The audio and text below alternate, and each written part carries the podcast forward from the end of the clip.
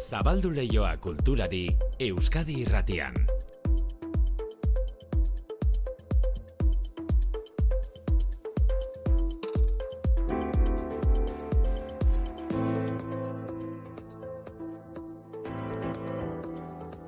Ordo biak eta hogeita amairu, Manu Etxe sortu arratsaldeon. Arratsalde maite. Bilboko Itxas Museoaren hogei garren urte urrena eta horretarako prestatuta dagoen egitara guztiaren berri emango dizuegu, edo diguzue, hobeto Bai. esan da. Eta Mikel Laboa hiltzela ere aurki urte urrena, eh? Aurten amabost urte beteko dira Mikel Laboa hiltzela, urte hurren hori gogoan, eta donostiako literaktun jaialdiaren baitan, Laboaren bideak gogora ekartzeko erakusketa antolatu dute, okendo kulturetxean erakusketaren oinarrian dago, ni enaiz Mikel Laboa izeneko novela grafikoa. Erakusketa ikustera joan da Mikel Laboaren alaba agurtzane eta aitaren Laboaren bi aldeak erakusketak ondo jaso dituela esan du, alegia, alde serioa eta alde eroa. aitak zeukan beste ba hori, ba jostari hori, zangan berro bat ere bai, ba bueno, gauza asko txistea eta biak. Osea, zan alde batetik ze serio hartzen zuen bere historia, medikua, ba, bai, dana, ezakit, dana alde batetik, eta bueno, iruditu zait, desde luego, la hasieran lehenengo impactoa izan da, ba, plastiko ere oso polita iruditu zait. Esan dugu Laboaren erakusketa hau, Donostiako Okendo kulturetxean dagoena, ni enaiz Mikel Laboa liburuan dago oinarrituta. Liburu honek Arkaitz Kanoren eta Unai Turriagaren testuak ditu, marrazkiak berriz Joseba Larratxek egina dira. Eta justu Larratxek gaur jasoko du liburu honengatik ilustrazio onenaren Euskadi literatura saria. Izan ere, gaur arratsaldeko seietan izango da, aurtengo sari banaketa gehitxoko musike barri zentroan, inugurkulu, lehendakaria bertan dela. Egoizean akaso, entzungo zenuten faktorian, liburu saltzaile galdetu diegu ea sari hauek jendea liburuak erostera animatzen ote duten. E, bi joera daude, liburu batzuk sariaren aurretik irakurren estimazioa bazuten, eta beste batzu berriz sariari esker hartu ohi dute bultzada. Azken honetan Patxi Zubizarretaren zerria, aurreta gazte literaturan, eta Arantxa Urreta Bizkaiaren azken etxea euskarazko literaturan, zarauzko garoa dendako Ibai Arrilaga. Naiz eta mugitu diren ere bai arantxa horreta bizkaiarenak eta patxi zubizarretan denak lerago ez ziren hainbeste mugitzen agian eta bai kasu horretan eta batez ere nik esango nuke patxi zubizarretaren kasuan horrelako olatu bat suposatu diola sariak. Edonola ere toki talismaniko kasik sakratu hartan, hiru gorpuzkinekin batera hiru objektu agertu ziren. Sakelako erloju bat, goizeko seiak eta berrogeita hiru edo arratsaldeko seiak eta berrogeita hiru ordu fatidikoan gelditua, kristal berdeko botila bat eta zapietan bilbil egina liburuxka bat. Eta gauza haiek guztiek are gehiago humanizatu zituzten hondakinak. Liburua eraman dezaket, Gaspar? Zuzendu nintzaion irakasle kutxunari. Aino agirre patxi zubizarretaren zerria liburuko pasarte badirakurriz. Esan dugun gixan, zubizarretaren eta horreta bizkaiaren liburuei primeran etorri zaie Euskadi sariaren bultzada. Baina badira beste liburu batzuk, sariaren aurretik publikoaren babesa bazutenak, esate baterako ba, laboaren liburua, edo Ander Izagirrek gazterera zidatzitako Buelta al País del Carorekin ere antzera gertatu da. Bilboko Louis Michel dendako Eneko Alvarez Orrantia. Gainera, bueno, Ander Izagirre ere, ba, jende eh, batzueri, ba, nola egin duen hori turreko liburuak, eta ba, hori dauka estilo periodistiko hori, kristari estilo hori, eta eta liburu hau ere oso asko gustatu zaigu guri ere, eh? Euskadi sariak jakinarazten dituztenean liburu salmentan antzematen da baita aurrerago ere. Naiz eta, bueno, eh, jende eh, batzuk bai etortzen dela ba, saria eh, eman ostean, baina batez ere gabonetan gabonetan izaten da, ba, ba bueno, islada, islada handiena, bai. Prensan agertzen den momentuan, e, urrengo bi hiru egunetan bai jendea etortzen da, hau da, nik ez esango nuke zarian eraginak irauten duela horrelako bi hiru eguneko olatu txiki bat izaten dela. Goia hiru lau egun pasatzen direnean eta batez ere prensan ja komentatzen denean eraginak jetxe egiten da, baino geho olatua berriro etortzen da, e, zuk ondo esan desun bezala, ba, gabonak etortzen dianean, jende askok ba, ze liburu irakurri nahi duen edo paritu nahi duen mo, eh, begiratzeko momentuan prensara jotzen du eta orduan berriro sariak bere eragin hori izaten eh, jarraitzen du. Zarauzko garoa eta Bilboko Louis Michel liburu dendak. Aipatu ditugun idazle hoiek guztiak gaur ratzaldeko seietan izango dira sari banaketan, gainera itzulpen saria irabazi duten berasategia italabak, euskarazko saiakera irabazi duen miren bilela beitia eta gaztelaniazko saria irabazi duen Alejandro Morellón. Literaturak minutu asko hartuko ditu gaurko saioan, laboaren musikak jakina eta beste musika batzuk ere bai. Balaunka musika plataformaren berri jasoko dugu eta badator oholtzara Mikel txamizo batuta hartuta orkestra zuzentzera. Euskadi irratian kultur leioa. Manu Etxezortu.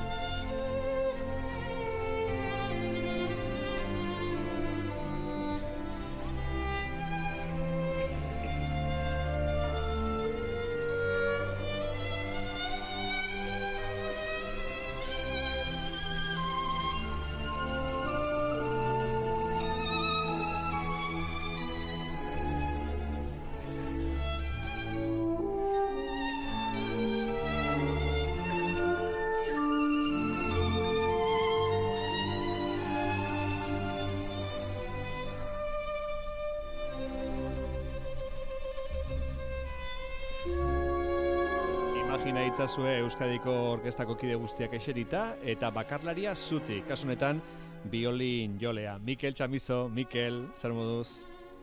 Osando mano eta zu, zer moduz? Ongi, e, bukatu da Euskadiko orkestaren abonu denboraldiko bigarren kontzertu sorta eta bigarren kontzertu sorta horretan aritu da orkestarekin batera jotzen Armeniako biolin jole bat, ezta? Bai, Sergei Katxatrian, bakarlaria, bueno, orkestrarekin debuta egiten zuen kontzertu hauekin eta kalitate bikaina duen eh, bakarlari bat eh, ikusi dugu. Nik uste du jendea asko gogoratuko duela eh, berak eskaini duen Brahmsen kontze, biolinerako kontzertua, horatzean entzuten ari garen musika hori. Eta bueno, e, gainera izan zituen bere detaileak, ze kontzertu askotan ba Armeniako Armeniar musikako biz txikiak eskaini zituen oso pieza politak eta bueno, ba herrialde eta Armeniako musika kulturan fokua jarri zuen. Ez da oso ezaguna hemen Euskal Herrian, beraz baita ere ba, ba oso oso polita berarekin eraman izana ba bere bere herrialdeko baita kultura musikala ba ona hemen erakusteko. eh. Bai, biolin jotzailea izan da Sergei Katxatrian eta zuzendaria berriz Errusiarra Stanislav Kotxanovski eta injustu kompositore Errusiar baten musika ere jo du Euskadiko Orkestrak injustu Sostakovitzen Segarren Sinfonia. Hoixe da, e, gaina, bueno, e, bai Sostakovich eta bai Kotxanovski San Petersburgokoak dira biak, ez? Beraz, bueno, pentsatzen dugu ba hor konexio bat edo egongo zela, ez dakigu, baina egia da ba oso bertso indartsua, espektakularra egin zutela eta Euskadiko Orkestra ba tope topean egon zela ba ba Sostakovichen sinfonia hau jotzen, oso oso ondo ateratzen.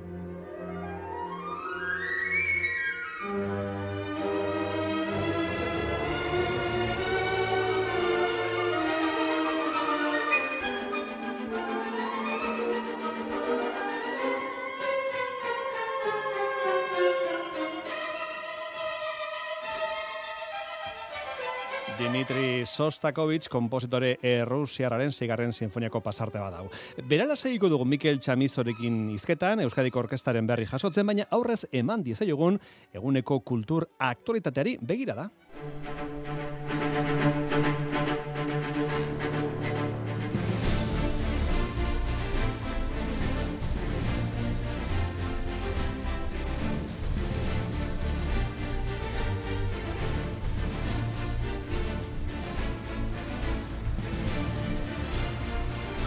Johnny Depp izango bagina bezala bagoaz itxasora, itxasontzi batean, bagoaz, bagoaz.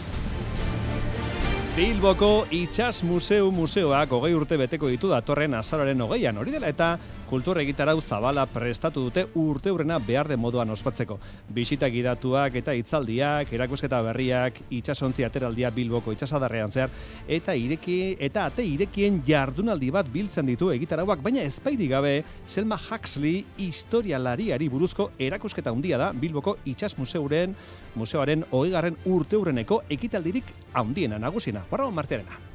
Selma Huxley Euskaldunen aztarnen bila terrenoban garren mendea erakusketak emakume zientzilaria intzindarraren bizitza ezagutzeko aukera ematen du.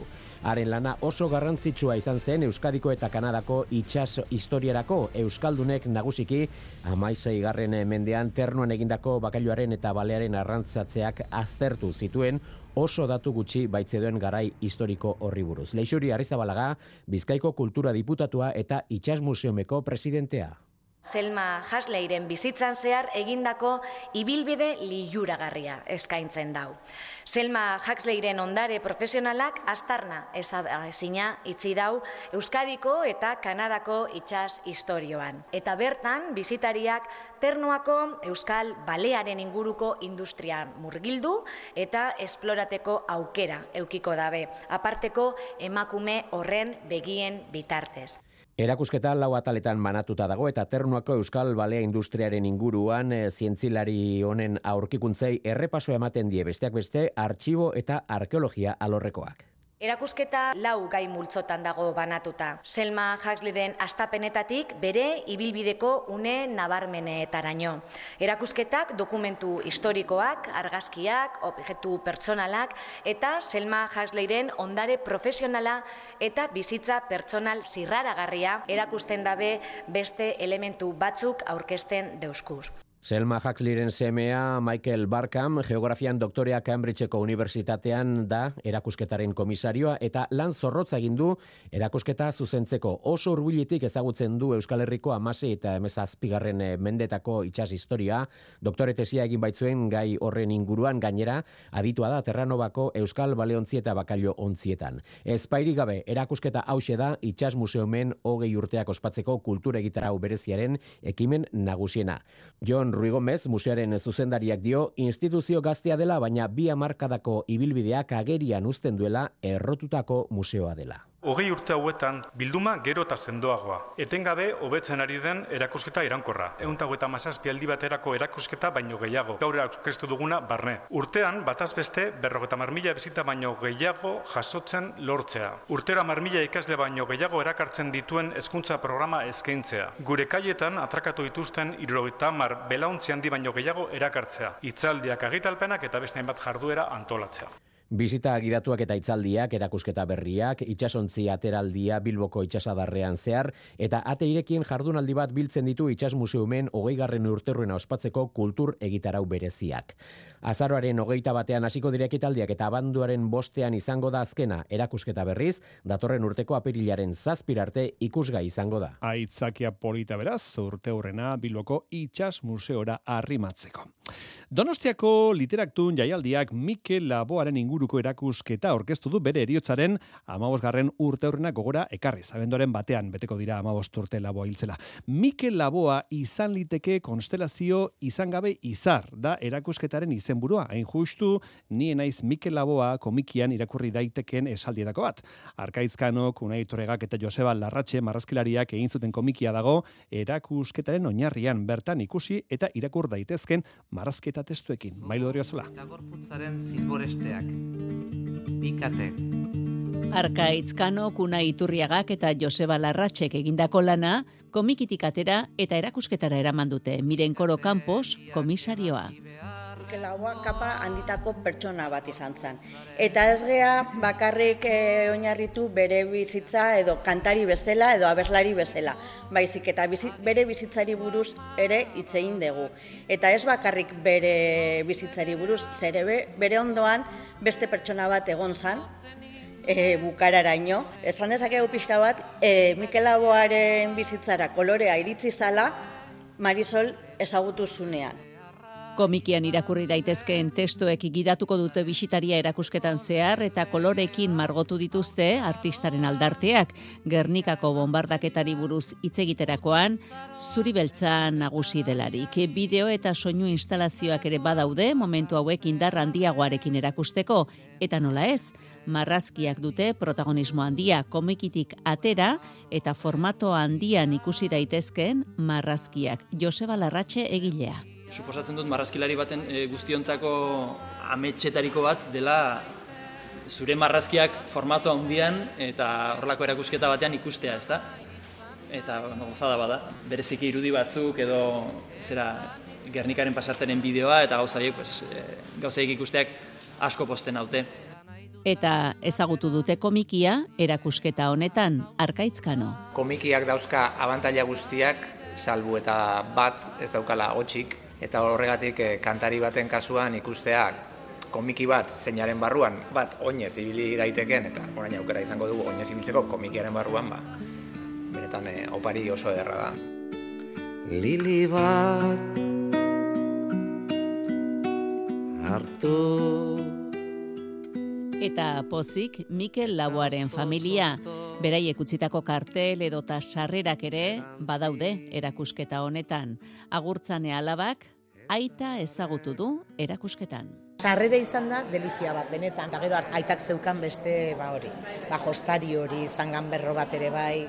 Ba bueno, gauza asko txizdea eta biak. Osa, zan alde batetik ze serio hartzen zuen bere historia, medikua, ba, bai, dana, ezakit, dana alde batetik, eta, bueno, iruditu zait, desde luego, la, asieran, lehenengo impactoa izan da, ba, plastiko kire oso polita iruditu zait. Erakusketa ikusgai izango duzue Donostiako Okendo Kulturetxean urtarrilaren hogeita zazpira bitartean. etarek zu ere ametz etarek zu ere erantzi. Bueno, gozamena da Mikel Aboren hau entzutea. Apuntatu agendan, eh? Donostiako okendo kulturretxea. Hor daukezu erakusketa zabalik, laboari buruz.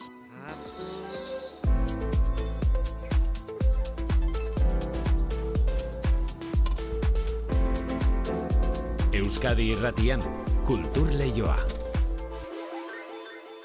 Bueno, honen bestez Euskadiko Orkestra abonu denboraldiko urrengo konzertori begira jarri da, eta urrengo konzertua izango da esango dugu Mikel, eh, denboraldiko saiorik Euskaldunena?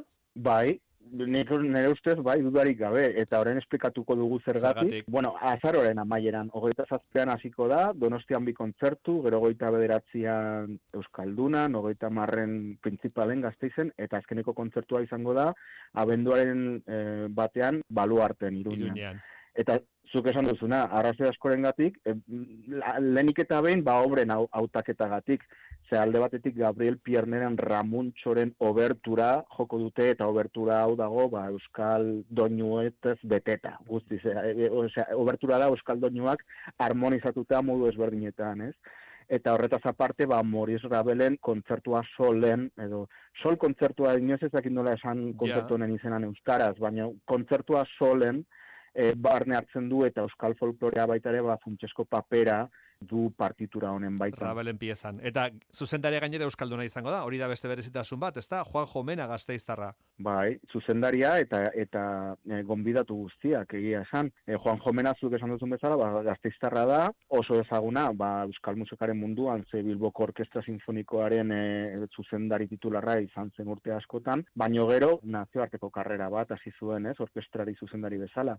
Ba, hor egon zen e, titularra bezala, ba, Bergeneko orkestrarekin edo BBC-ko orkestra filarmonikoarekin, uh eta horretaz aparte, bastatu batuetan ere izan du izugarrizko ibilbidea, eta ba, zuzendu ditu ba, New Yorkeko, Bostoneko, Baltimoreko edo Chicagoko orkestrak adibidez, ba, herri alde horretako garrantzitsunetarikoak, ez? Ba, harremana estua dauka orkestarekin, eta gainera Mikel esan beharra dago, e, berriki, irailean, e, Euskadiko orkestarekin disko ba grabatu duela, Juan Jomenak, ez da? Hoxe da, mena beti dago Euskadiko orkestratik kurbil.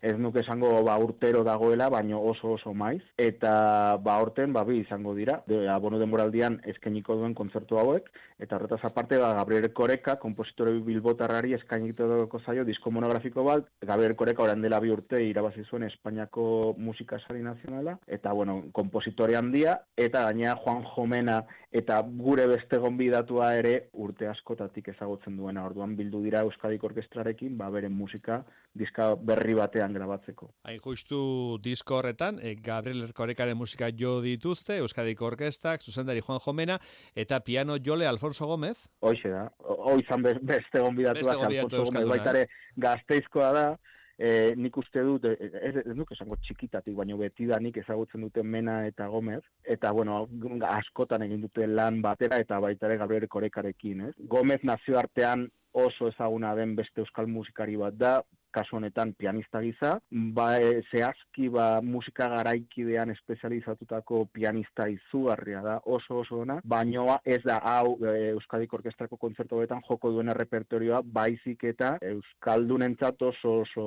maitea den kontzertu honetan, ez, Rabelen kontzertua solen. Entzun dugu piti bueno, bat, ongiru ditzen bazaizu Mikel, entzungo dugu bizka bai, bai, musika, eta gero emango ditugu azalpenak, entzun. Morris Rabel.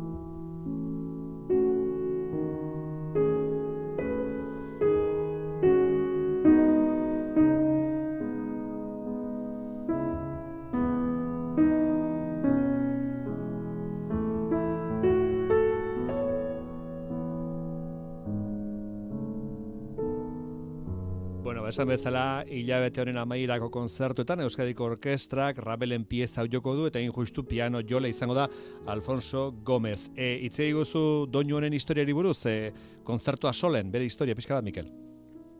Bueno, oso historia bitxea daukaz, e, naiz eta mila beratzen da, hogeita mabegarren urtarrilean estainatu bazen ere, mm. bere erroak edo mila bederatzen amarreko amarkadetara joaten da, lehen, lehen, urteetara, lehen urteetara, ez? Rabel eh, San Juan de Luzen zegoen eh, pasatzen denboraldi bat, garai bai. hartan, eta zazpiak bat tituloa eraman behar zuen Euskal Kantu Herriko ja jasotzen zituen eh, pianorako kontzertu baten proiektuan murgilduta zebinen uh garai hartan, eh? Orduan, ba bueno, hor zegoen lanean eh, pianorako kontzertu horretan, baina bere zirriborroak eh, ahaztu egin zituen Parisen lehen mundu gerra hasi zenean eta mm. mugitu zen ba, e, Euskal Herrira eta aztu egin zituen zirriborroakan, mm. orduan bagaldu egin zuen, ez? Baino berreskuratu ahal izan zituen idaie batzuekin sortu zuen ba, e, kontzertua solen, e, kontzert, piano kontzertu berri ah. honetarako ba, hainbat pasaje eta ideiak, ez? Batez ere lehenengo mugimenduan kontzertu azten denean lehenengo konpasak oso argi da ba, txistu eta danbolinerako musikaren urratsa, hor, eta Euskal Festa handi bat. Euskal Festa. Gero, jazaren eraginare badago ez, Mikel? Bai, Rabel mila bederatzen da, oita sortzean, egin zuen birandi bat, estatu batuetatik, eta han ba hainbat e, ja, jaspilo bat entzuteko aukera izan zuen, ez? Eta orduan bai oso oso integratuta dago baita ere ba kontzertuaren lenguaian. Beraz oso interesgarria da partitura, oso daukagu balde batetik Rabel purupurua, baina baita ere euskal musika eta jaza. Eta gainera ba kontzertua pianoa aparte ba orkestra ikuskizun handi bat da, ze Rabel orkestraren erabilaren maisu maisu handi bat zen eta instrumentuetatik mila kolore eta timbre efektu ezberdin ateratzen ditu kontzertuan zehar. Bueno, esan dugun gixan e, orkestaren urrengo kontzertuetan, ikutu Euskalduren nabarmena izango da, esan dugu Juan Jomena, zuzendari gazteiztarra, esan dugu Alfonso Gómez, piano jole gazteiztarra, Moris Rabelen piezek ere Euskaldun ikutu dukate, eta beraz ziburukoa zen. Eta e, urrengo konzertuetan, Manuel de Fallaren pieza ezagun batera joko dute, eta injustu pieza horretan, kantari izango dena ere Euskalduna da, Clara Muriz, ez da? Bai, e, mezzo soprano donostiarra, ba, urte asko pasaditu e, resuma batuan, bizitzen, eta han karrera importantea egin du, e, Morizek e, debutatu zuen 2016an e, Euskadik Orkestrarekin. Mm Abesten ba Josef Kantelu beron eus abesti sorta bat. Gogoratzen naiz oso kontzertu polita izan zen. Eta arain, bueno, ja nazioarteko ibilbide garrantzitsua sorbaldetan duela, ba, itzuliko da,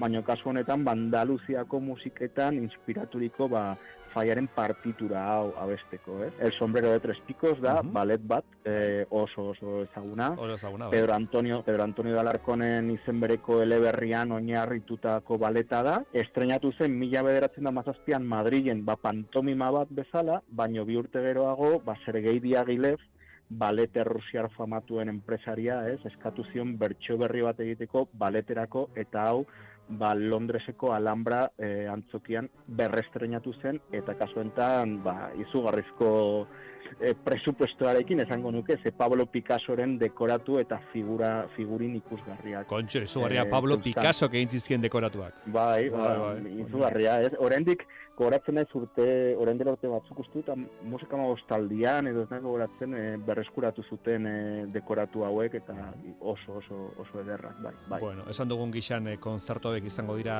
hilaren amaieran, e, datak gogoratuko ditugu, hogeita zazpi eta hogeita zortzian Donostiako kursalen, hogeita bederatzian Biloko Euskaldunan, hogeita marrean gaztizko principal antzokian, eta ja abenduan, abenduaren batean, lendabiziko gunean, iruñeko baluarten.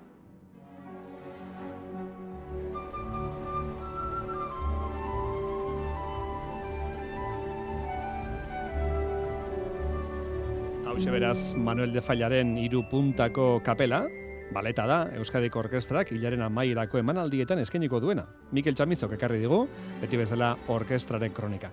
Ez aztuala ere orkestra osoaren emanaldi ez gain kontzertu txikiak ere izaten direla, larun bat goizetan Donostian, Miramon auzoan orkestraren egoitzan. Era aztenetan, entzun ondo, azabak emezortzi larun batarekin, Miramon Brass taldea hariko da, eta beste beste Euskal kompositore baten, eneko asparren kompositorearen kolore sortzikoa eskeniko dute, larun batean goizeko ameketan izango da hori. Joseina Etxeberria, Joseina. Bai, kesu guardio. Begira zuretzako... Arratsaldeon ja. Arratsaldeon, arratsaldeon. Orain ja arratsaldeon esan behar da. Eh, begiratu zer daukadan zuretzat? Eh! Tipi, tipi, tipi, tipi, tipi. Tiki, tiki, tiki, tiki. Tiki, tiki, tiki, tiki, tiki. Ze ona, betirako geratuko da, Manu. Sekula hilko ez dena besti bat. Gu hilko gara, eta kantak hemen segiko du. Orain redoble potoloa eta Eh, orain ja bai. teklatua topera. Eh. Tapa, tapa, tapa, tapa, tapa. Ez dago kanta bentzuteko, ez urte hurrenik, ez motibo berezirik, besterik gabe polita delako. Bueno, polita delako. polita eta ona. Gay! Penorain albiste datozela, baina bueno.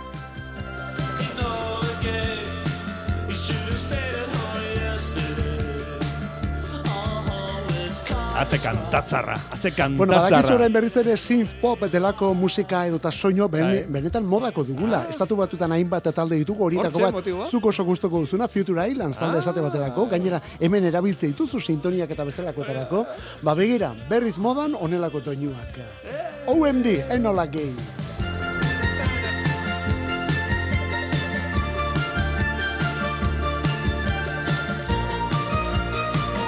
Bueno, ba, toz albistegietako lankideak, eta segidan Joseina Etxeberria.